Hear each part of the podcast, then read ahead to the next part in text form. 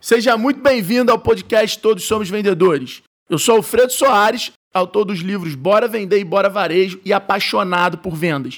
Fique comigo que vou falar sobre técnicas, frameworks, metodologias, insights e as principais estratégias de marketing, vendas e empreendedorismo aqui nesse podcast. Eu convido você a me seguir no Instagram para a gente poder interagir e eu estar tá tirando mais dúvidas e recebendo o seu feedback. Então me segue lá, arroba Alfredo Soares. Vamos ao conteúdo e bora ouvir. Estou recebendo aqui hoje o meu sócio, ele que, quer dizer, eu sou investidor desse moleque genial, um dos caras que mais vive vendas no Brasil hoje, né? Máquina de vendas. Para mim tem dois nomes que entendem e que vivem a operação de máquina de vendas, que é o Fábio e o, Gustavo, o Thiago Reis da Growth Machine. São os dois caras, ambos são investidores, né? Eu e Thiago Reis somos investidores do Fábio na Sales Farm, que hoje é uma das principais é, plataformas de SaaS, de Solution a Service de vendas, né? Você terceiriza teu SDR, teu cara de conversão, é, o cara de outbound, ou seja, você além de ter toda uma implementação da máquina na tua empresa, você também terceiriza. É uma das startups aí destaque do ano de 2020, nasceu um pouquinho antes do ano e tomou uma atração muito grande na pandemia. É, e o Fabinho, além de tocar operações junto aos clientes, também é o CEO da empresa. E ele está ajudando, ele tem duas coisas aí que a gente foi fazendo junto ao longo de 2020. Então, teve o investimento na Seus Farm, que eu investi no Fabinho, e o segundo é o G4 Sales, que o, que o Fábio liderou ali o, o curso treinamento online que eu desenvolvi de vendas, né? Que a gente desenvolveu junto com os mentores convidados, são mais de cinco mentores convidados, é, que a gente, porra, ensina de A a Z sobre vendas, sales e pô, tudo mais. Foi um sucesso. Mestre, prazerzaço de novo. Sabe que eu sou fã, aí tamo junto. É, cara, achei muito maneiro tua introdução aí. E só para conceituar um pouco para a galera, então, um, uma diferença, porque você já explicou bem. É, existem alguns approaches de pessoas que têm trabalhado nessa área, Alfredo. E cada vez mais o nosso posicionamento como seus Fábio fica mais claro, né? Um ponto que eu acho importante da galera entender, né? Assim, cara, terceirização é, de vendas é algo que até então tem muita empresa que é, tem uma certa dificuldade em pensar nisso, pelos conceitos, pelos livros que a gente lê. Porém, vendas vem se tornando ciência, né? Quando você pensa em internalizar uma operação, e isso agora aconteceu de um jeito muito mais forte, para vocês que estão ouvindo aí agora aqui, quantos de vocês aí, pô, não tinha um negócio físico que teve que ir para online, que tinha vendedor na rua, representante comercial, e que de repente agora você tem que é, ter um cara de inside sales, né, um cara que vai ter que do, dominar técnicas para fazer a venda e o processo de vendas online, que é muito diferente do processo que você faz presencial. E aí, como que eu faço isso de um jeito estruturado, é, usando todos os recursos que a internet e a tecnologia disponibilizam para a gente. Então, para a gente que já operava assim, para quem não sabe aí e tal, é, o, o próprio Alfredo já falou várias vezes, pô, toquei operações com quase 100 pessoas em Inside Sales, montei várias operações antes de pensar na Sales Farm. E o, o, o que motivou muito foi porque é quase como se estruturar, Alfredo, um time comercial hoje, pessoal, é quase como ter um business dentro da sua empresa, né? Você, se você for fazer todo o marketing dentro da empresa, todo o comercial, tudo, é, pode ser que você é, seja muito lento para quem está começando. E por outro lado, para quem já tem uma estrutura mais robusta, uma operação, é, uma empresa mais, mais robusta, trazer um know-how de fora para acelerar a tua curva de aprendizado, para te ensinar as tecnologias, para te ajudar como montar isso e para fazer você é, diminuir essa curva, faz todo sentido. Então, hoje, ainda mais assim, né? Então, é, esse, essa ajuda que vem de fora, ela é muito bem-vinda e, e, a gente foi um pouco além, né, Alfredo? A gente foi um pouco além no sentido de, assim, nós não só é, somos a tua opção de SDR, né? Cara, o que é interessante é que nós operamos teu comercial. Então, quando você fala, por exemplo, do, pô, Tiago Reis é nosso sócio, sócio embaixador, né? Né, lá, cara? A gente montou um programa de sócios embaixadores ali. Alfredo é um pouco diferente, Alfredo é sócio mesmo, ajudou a conceber a parada e tal, né? Porra. Sou cofundador, é... sou cofundador. Cofundador, não, pô. Não, tô... não, teve meu suor, mas teve minha, minha cabeça. Não, teve, cara, teve, teve. Teve tempo dedicado pra gente sentar, pensar a estratégia, por falar sobre isso. Várias anotações ali, você lembra disso, Alfredo? Porra, é, tu achou ficou quatro que... horas no restaurante, tu lembra? Lembro que tu achou que eu não fosse me lembrar de porra nenhuma e eu voltei com tudo que tu tinha não, falado sim. ali. Mas, tu, é, mas você, você é diferente. Tu sabe, é. tu, tem, tu, tem, tu, tem, a minha admiração porque tu é um cara diferenciado, sabe?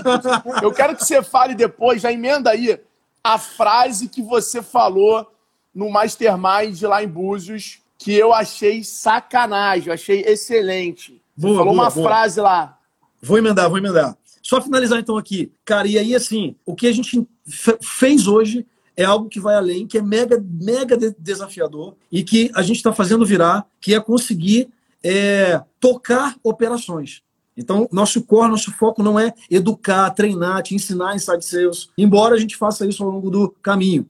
Mas se você, cara, não tem conseguido tocar, montar seu time, sua operação de vendas, é a dor que a gente tem resolvido na Sales Farm. Cara, me conta um pouquinho mais sobre a tua experiência na Nibo, né? Você montou um time grande na Nibo, 50 vendedores. E eu acho que duas dúvidas que a galera tem muito é como começar, né? Qual é o primeiro passo de se construir uma, uma estrutura comercial? Porra, é pelo marketing, é pelo por vendas, é por SDR. Todo mundo acha que criar máquina de venda é botar um SDR. Todo mundo. É impressionante. O cara já vem no gestão, já vem. Porra, eu quero começar a montar a máquina de vendas, eu acho que eu preciso contratar um SDR e nem sempre é. Né? Eu, particularmente, qualquer estratégia de vendas, eu sempre parto do início de entender a jornada do cliente. Para entender na jornada dele, porra, quem que eu vou precisar para poder cumprir aquela jornada de uma forma é, sedutora, uma forma que faça ele querer comprar e não eu fique tentando vender. Mas dá uma dica para gente, você que é mais prático, conta da Nibo, e aí já fala assim, cara, tem algum KPI, alguma luz que acende e fala assim, você precisa começar a mudar a tua equipe de vendas. Como é que funciona isso? Cara, é, tem duas respostas, Alfredo, para quem está tá do 0000 para quem já tem algum produto validado no mercado, né? Porque se a gente for falar do início de tudo isso, início, início mesmo, cara, se a gente for pegar é, de frameworks de empreendedorismo, vão, vão te falar de canvas de proposta de valor. Quando a gente fala hoje, mais atualizado, em é, coisas mais práticas, a gente fala em dois, dois elementos que para mim são fundamentais, mestre: Product Market Fit e Channel Market Fit. Eu só vou entender por que canal eu acesso o meu cliente se eu entender muito bem o meu perfil de cliente ideal. Muita gente fala, é muito batido, mas falando um pouquinho mais prático sobre isso. Estou começando minha operação, não tenho histórico. Porque quando você fala de ICP, estudo de ICP, ele é mais efetivo quando eu tenho história, quando eu tenho dados históricos. Quando eu tenho base de dados para analisar ao longo da minha história, os clientes que eu ganhei, os clientes que eu perdi, é, quem deixou mais dinheiro, quem a jornada, o ciclo de compra é mais longo, e aí eu vou cruzar uma série de dados que eu vou definir para que eu tenha um target, um cara que é o meu ICP, que é o meu ideal. Só que, para quem não tem dado, e grande parte das operações, sendo produtos novos ou não, eu não sei se quem está ouvindo vai se identificar com isso, mas sendo produtos novos ou não, às vezes você não tem uma operação estruturada e mesmo tendo 10 anos de operação, você não tem dados. Ou seja, tem gente que fala assim, porque eu tenho 10 anos de operação, eu, eu sei fazer meu negócio. Eu questiono isso. Eu acho que se assim, se você faz 10 anos a mesma coisa, nunca mediu e nunca veio fazendo um processo de melhoria contínua, você faz 10 anos a mesma coisa e pode ser que um insight mude tua vida em um dia. Se você ouvir e, e, e decidir fazer algo diferente. Então, assim, se você não mediu, aprendeu ao longo da história e veio pivotando, melhorando, você talvez não saiba qual é seu, seu SP, mesmo já tendo muitos anos de operação. Então, assim, para quem está nesse momento, para quem não tem esse, mestre, esse histórico e essa capacidade de analisar por é, é, não ter histórico, é, cara, você pode fazer uma tese de nicho. Você pode, é, dentro do produto para o mercado que você de, definiu, é, criar teses de nicho e validar. E, e, e validação para teses é, cara, pesquisa científica. É definir nichos, entrevistar esses nichos, coletar feedbacks, operar com esses nichos. Ou, ou seja, validar seu product market fit, para quem não sabe o que é, é o quanto que o seu produto tem real fit com o mercado que você está é, tá querendo oferecer, ou seja, se a tua proposta de valor ela realmente resolve uma dor profunda ou atende a um desejo. e o quanto que ela tem um fit. Ou seja, pode ser que eu esteja com uma proposta de valor que, é, que faz muito sentido, mas o desenho da minha solução, no modelo que eu ofereço, não faça sentido. Mas aí, cara, então assim, esse é o primeiro ponto, Alfredo, para finalizar essa resposta, é entender muito bem teu product market fit, seja por análise de SP ou por teste de nicho. Se eu não tenho como gerar um SP, eu vou testar nichos. E aí eu testo definindo eles, fazendo pesquisas, e eu valido aplicando isso na prática. Então, por exemplo, eu tenho, se eu, se eu tiver um time que seja de uma equipe, né? É, cara, que, que seja uma equipe, eu vou pegar essa equipe e eu vou validar minha proposta de valor prospectando, oferecendo, tentando concretizar a venda do início até o fim. E depois até validar a minha taxa de retenção ou a minha taxa de recompra, se eu faço cross-sell, se eu faço upsell. Mas, enfim, é, é um passo de cada vez. Né? É, o que, que eu tenho que fazer para chamar a atenção do meu cliente? O que, que eu faço no, no meu discurso? Dentro do meu Product Market Fit, qual é a feature? Qual é, qual é o desenho de solução que mais converte? Porque tem uma coisa que eu acho que a galera se perde um pouco, Alfredo, e aí trazendo para a prática, né? É o teu desafio pensando em máquina escalável, eu, eu vou repetir. O teu desafio pensando em máquina escalável é totalmente diferente do teu desafio pensando em área de vendas como a gente conhece antigamente. Porque na área de vendas como a gente conhece antigamente, grande parte do sucesso estava na mão do profissional, do vendedor. O vendedor era o cara que, sendo bom, ele garantia mais da metade do processo. Quando você traz para a máquina de vendas, o teu desafio é extrair para o processo os elementos que vão converter, os elementos que vão fazer com que aquilo funcione. Então, parece que não, mas assim, algum elemento da sua proposta de valor se dita, de certa maneira, vai conectar mais com o seu lead. O, cara, o pessoal de copy trabalha muito isso. Mas você não precisa entender de copy para é, desenhar melhor o discurso da sua proposta de valor necessariamente. Então, Product Market Fit. Quando eu entendo isso, eu vou entender, cara, que o canal me escolhe, né? Eu acho que essa é uma, é uma coisa que sempre ouço a galera falar e tal. É, pô, mas eu quero fazer Instagram, eu quero não sei o que, eu quero LinkedIn, eu vou eu vou, porra, eu ouvi o cara falando que tem uma ferramenta, cara, que me ajuda a prospectar no LinkedIn pra caceta. Mas, cara, tu parou pra pensar se o teu perfil de cliente mesmo tá no LinkedIn? Ele pode não não tá. Então, cara, a primeira coisa que é, não é você que escolhe o canal, é o canal que te escolhe. Isso é muito real. Em cada canal existem trocentas ferramentas que automatizam e, e dão escala para o teu processo de prospecção, que, que dão escala para o teu processo de, de, geração de demanda. Por exemplo, cara, se eu vou usar um, um LinkedIn, cara, eu tenho LinkedIn Helper, eu tenho Sales Navigator, eu tenho o Cata Cliente, eu tenho Snovio, eu tenho N, N ferramentas que, se trabalhadas da forma certa, me dão um processo mais escalável. Né? É, ou, por exemplo, coisa básica, às vezes você tem alguém dentro da empresa que tem milhares de, de, de, de conexões. Eu, eu peguei um case, Alfredo é legal da case, né? Da exemplo prático.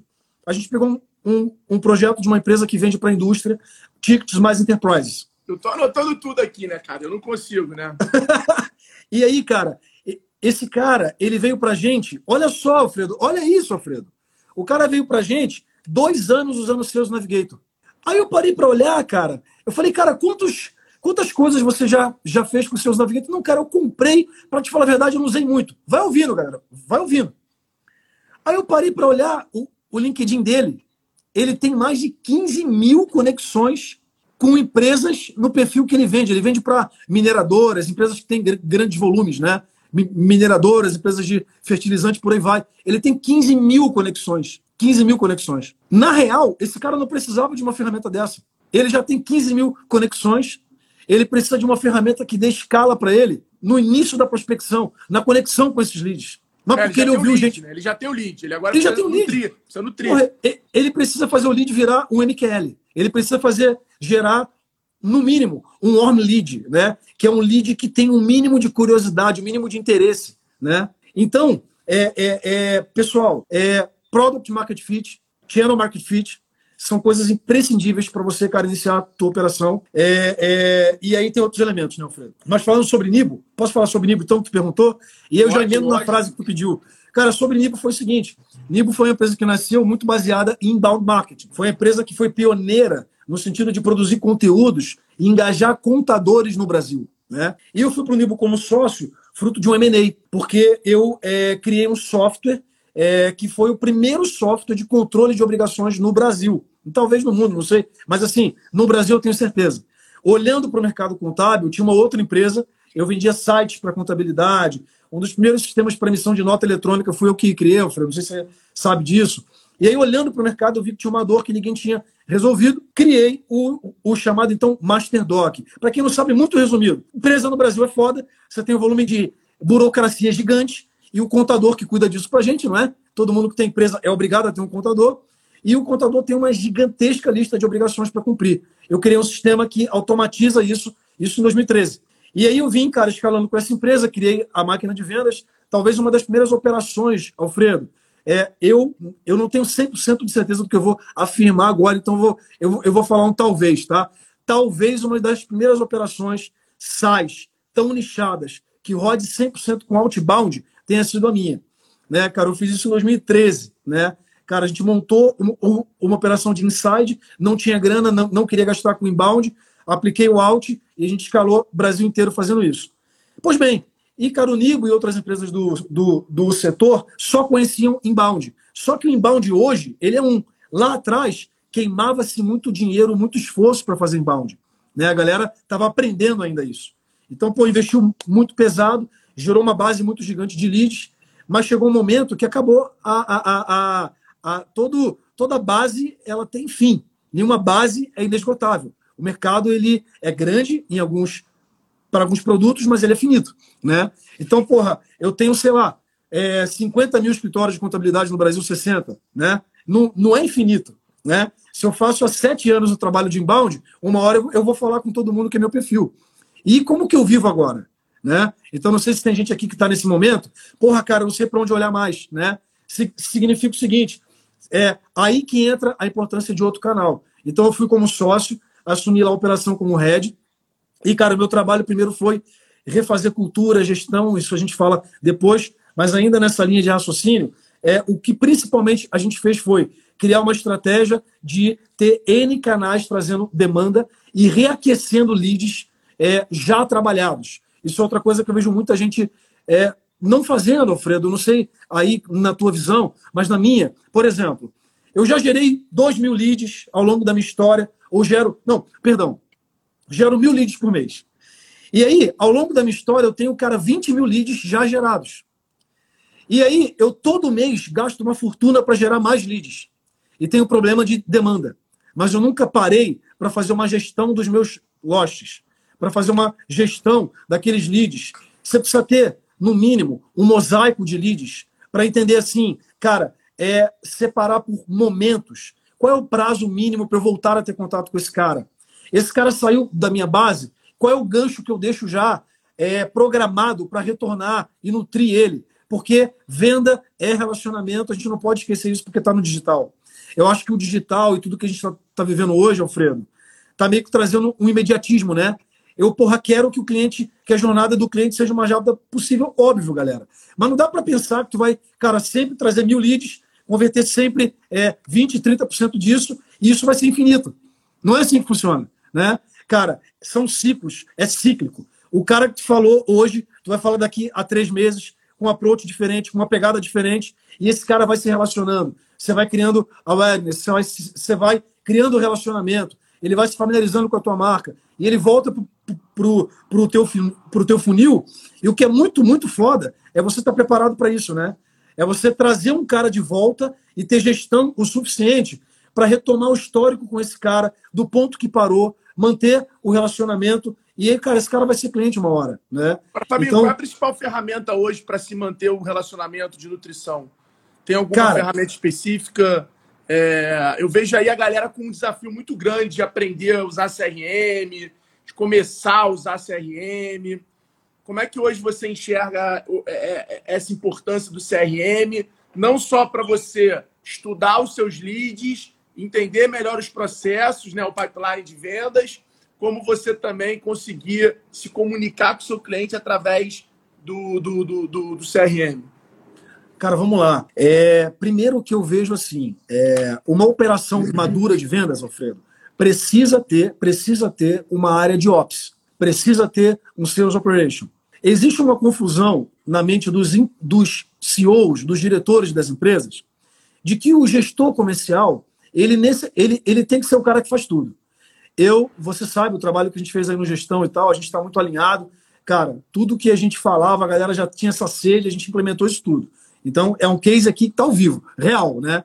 Cara, é, o teu gestor é, comercial, como líder, principalmente, eu gosto muito de falar líder e não gestor, porque eu faço gestão de coisas e liderança de pessoas, né? E aí vou chegando na tua frase, tá, Alfredo? Mas assim, é, cara, o líder de vendas, se, se o teu gestor de vendas for um cara que entende de gente e lidera as pessoas, mantém as pessoas alinhadas, motivadas, engajadas, acompanha, auxilia, é, auxilia, ajuda, ele faz um excelente trabalho. Pode, pode acreditar. Mas não necessariamente o teu gestor direto, o teu coordenador, não sei como você chama, ele vai ser o cara que vai ter condições de olhar para métricas, dados, de avaliar histórico, de tirar insights, granulando informação, para conseguir trazer insights para a operação. Existe um olhar de dados operacional que é o que todo mundo fala. As métricas principais, taxa de conversão, taxa de conversão por etapa e tal, mas existe o olhar granular que eu preciso ter. Eu só vou aprofundar e melhorar minha operação se eu conseguir enxergar mais coisas sobre ela à luz de dados. E o teu gestor não necessariamente vai ser o cara que vai conseguir fazer isso. Por isso, eu defendo que você tem que ter uma área de operação. Então, quanto maior for a tua operação, tem que ter alguém gerando dados. E aí, entrando um pouco na resposta do Alfredo, os CRMs em geral, pessoal, eles não vão te dar isso. Em geral, ele não te dá isso. Se eu falar os mais conhecidos, Pipe Drive, cara, é, Agenda, os, os softwares de sales engagement, também não vão te dar isso. Até porque fazem só uma etapa do funil. Então, você tem duas opções, na minha opinião. Ou você vai montar um stack com N ferramentas. Então, imagina, para pré-vendas eu uso um software, para vendas eu uso outro, mas eu vou precisar integrar com alguma plataforma de, de gerenciamento de dados para conseguir ter esse nível de gestão. Então, falando disso, você tem algumas plataformas, tipo Metabase, Clipfolio, que são plataformas de dashboard, que vão te ajudar na visualização disso, na gestão à vista, que interfere principalmente no aculturamento do time. Porque o, o que a operação precisa ter é. Vem comigo aqui. Pensa no seguinte: imagina que você, cara, tem um coordenador com um time lá de cinco pessoas. O que precisa acontecer é que eu tenho que tomar decisões baseadas em dados. Na prática, como é que seria isso? Teu coordenador teria teu, teu vendedor tem que ter uma rotina. É, e aí, até trazer um ponto antes, que, que é importante. É, para você ter uma previsão de vendas, então, é, cara, eu estou falando de previsão já, né? Se eu nem gero dados, previsão não vou ter jamais. Mas para ter uma previsão de quantas vendas eu vou fazer nesse mês, eu tenho duas formas de, de chegar, Alfredo, nessa, nesse racional. Uma é analisando taxa histórica. Então, de, de novo, volta à questão de você ter dados históricos. Mas algumas operações, e para muita gente que está aqui, que acompanha gestão, eu sei que tem, tem, tem muita gente de indústria, muita gente de comércio, muita gente de mercado tradicional. Então, para essa galera principalmente, se você tem muita sazonalidade, né, é, é, talvez a análise de taxa histórica não funcione para você. E talvez seja a única forma que o pessoal conheça, né? Ou seja, eu só vou trabalhar com dados históricos, né? Não funciona para você. Porque você está sujeito à sazonalidade do mercado, a cara, datas, a eventos, não vai funcionar. E aí, então, você precisa trabalhar com é, previsão de fechamento. Para que eu faça isso, eu tenho que ter cultura. E cultura significa o quê? Teu vendedor precisa ter o hábito de, em cada lead, dizer qual é a probabilidade de fechamento desse lead. Você pode fazer isso de várias formas. Você pode estabelecer é, visualmente, né? amarelo, vermelho, verde. Você pode fazer de várias formas, mas você só vai ter uma operação é, foda, né? Se você conseguir na cultura do teu vendedor que ele diga qual é a probabilidade de fechamento desse lead. Agora, Fabio, me responde um negócio. Muita gente aqui é a dona do próprio negócio e é a diretora comercial. Qual é a tua visão sobre isso, em relação a ritmo, a tudo mais? Cara, minha visão é primeiro o seguinte: enquanto você não se duplicar em alguém que consiga é, vender pelo menos metade do que você vende, né? Enquanto você não conseguir se duplicar em alguém, dificilmente você vai conseguir ter uma empresa é, com tração, ter uma operação comercial, principalmente com tração. E, e esse papel é muito seu. Né? Esse papel é muito seu. Porque você é a pessoa que mais domina, que mais conhece o que você faz. Então, eu vejo muita gente querendo resolver isso. Contrata gente, traz gente, bota a gente lá. Mas não tem, é, às vezes por falta de tempo mesmo, não é porque não quer, mas não consegue transmitir esse conhecimento. Então, a primeira coisa é, cara, se você é uma equipe, né? é uma equipe de vendas, cara, é, você precisa conseguir se duplicar em pelo menos alguém, pelo menos uma pessoa. Isso é um desafio falando assim de um jeito simples, né? Cara, evoluindo um pouco isso, para estruturar um processo, você tem que começar a documentar algo. Então, cara, que você grave suas vendas, que você é, anote os pontos principais. Mas, querendo ou não, qualquer material já é, é algo que as pessoas podem aproveitar. É, até, até, Alfredo, falando é, é, é, sobre a tua a frase que você perguntou, acho que tem um pouco a ver com isso, né? Porque, assim, galera, pensa que é time de vendas, né? Máquina de vendas, às vezes, é, um, é, uma, é, um, é uma terminologia cara, que parece que assim, é uma máquina que não tem gente por detrás, né? Eu vou, eu, eu vou plugar um monte de software e a venda vai acontecer como mágica. Cara, não é assim. Quando eu falo de montar time, galera, qualquer time é composto por pessoas. Pessoas precisam ser lideradas. E liderar pessoas é diferente de gerir pessoas. Esse é meu ponto. Eu falo isso lá no G4 Sales. Gerir, gerir, eu faço gestão de coisas. Eu posso gerir o tempo, posso gerir ferramenta, posso gerir processo, mas pessoas são lideradas.